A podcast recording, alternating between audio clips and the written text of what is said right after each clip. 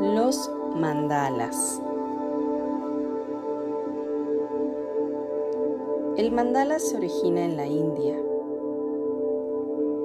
y su nombre en sánscrito significa círculo o rueda, que es su característica principal, pero pueden ser de diferentes formas, incorporando incluso todas las figuras geométricas.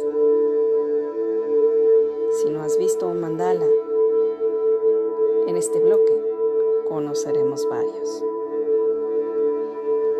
Yo soy tu amiga Annie Girón. Gracias, gracias, gracias.